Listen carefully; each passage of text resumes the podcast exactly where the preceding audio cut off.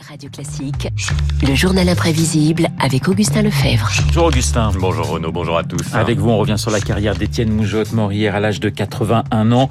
Raconter la vie d'Étienne Moujotte, c'est raconter 50 ans d'histoire du journalisme. Oui, car c'était un fou d'actualité. Il se lance dans le journalisme en 65, en collaborant à Paris-Normandie, puis il est correspondant à Beyrouth pour France Inter. Il arrive rapidement à la télévision.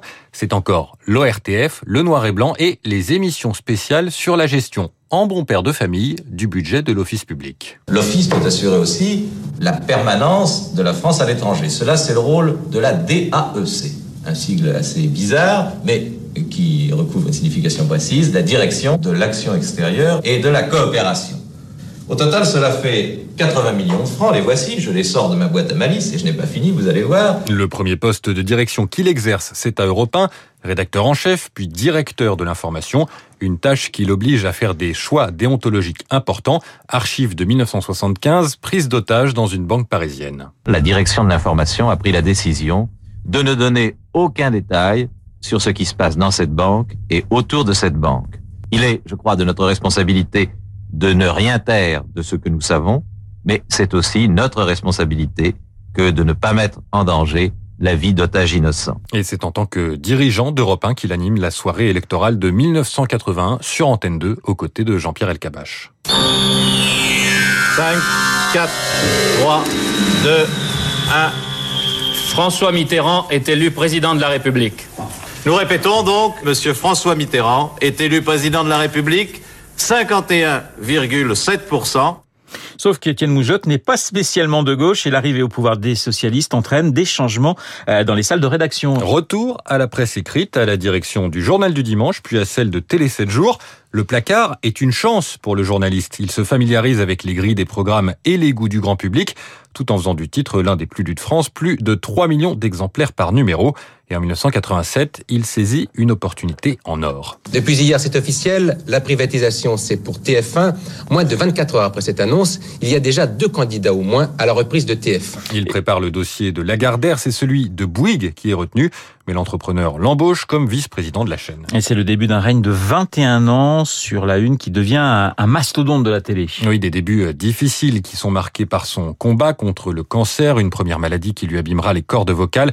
Pas de quoi l'empêcher de travailler avec le président Patrick Lelay. Il forme un duo de choc, témoignage de ce dernier en 1997. Il y a un partage des tâches. Moi, je suis le président. Je vais m'occuper de l'ensemble des programmes de TF1. Et c'était Étienne Moujotte. Étienne Moujotte qui a la responsabilité des programmes.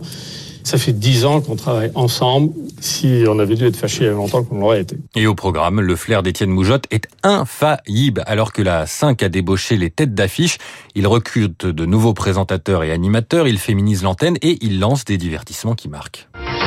Mesdames, Messieurs, bonsoir. Je suis très heureux de vous retrouver. C'était donc la rentrée un peu pour tout le monde aujourd'hui avec son cortège de bonnes et moins Si bonnes se termine nouvelles. ce journal de 20h. Tout de suite, c'est la météo de Catherine Laborde. Et puis, vous retrouverez les acteurs de Star Academy euh, avant la tournée avec Vous avez entendu parler ces derniers temps de Star Academy aujourd'hui CF1 Bonsoir. atteint des sommets, 30% de part d'audience, 50% du marché publicitaire.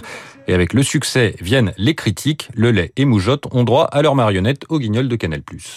Merde Dans le sud-ouest, une famille a regardé Arte pendant deux heures cette semaine. C'est pas vrai. Envoyez Pernod et Thomas. Une page se tourne alors, nouveau retour à, la presse écrite. Il prend euh, la tête des rédactions du Figaro. Oui, euh, la presse écrite qui fait euh, face à une nouvelle concurrence, celle d'Internet. Étienne Moujotte développe le site du quotidien. Diriger une rédaction, c'est aussi s'occuper des ressources humaines. En 2010, un des journalistes du Figaro affirme à la télévision que tous les trafiquants sont noirs et arabes. Ça lui vaudra une condamnation judiciaire. Étienne Moujotte convoque ce journaliste pour licenciement, manifestation devant le siège du journal. Vous allez très vite comprendre de qui je veux parler.